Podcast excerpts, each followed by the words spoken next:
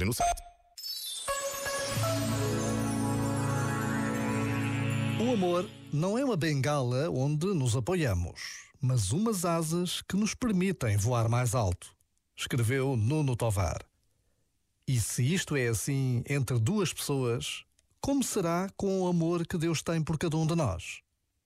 Já agora, vale a pena pensar nisto. Este momento está disponível em podcast no site e na app.